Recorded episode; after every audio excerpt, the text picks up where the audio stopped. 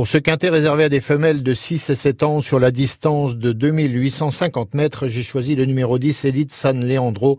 Trois succès en quatre sorties. Série en cours, elle n'a visiblement pas montré ses limites. Le 4 Espanao Fort, elle aussi vient de s'imposer avec autorité. C'est l'opposition. Le 5 Noble Dolly est prête pour une belle performance face aux seules femelles. Le 2, Have Fun With Me, sera pieds nus pour tenter de passer un palier. Le 15, Catch Me Love. Ces deux dernières sorties sont assez encourageantes.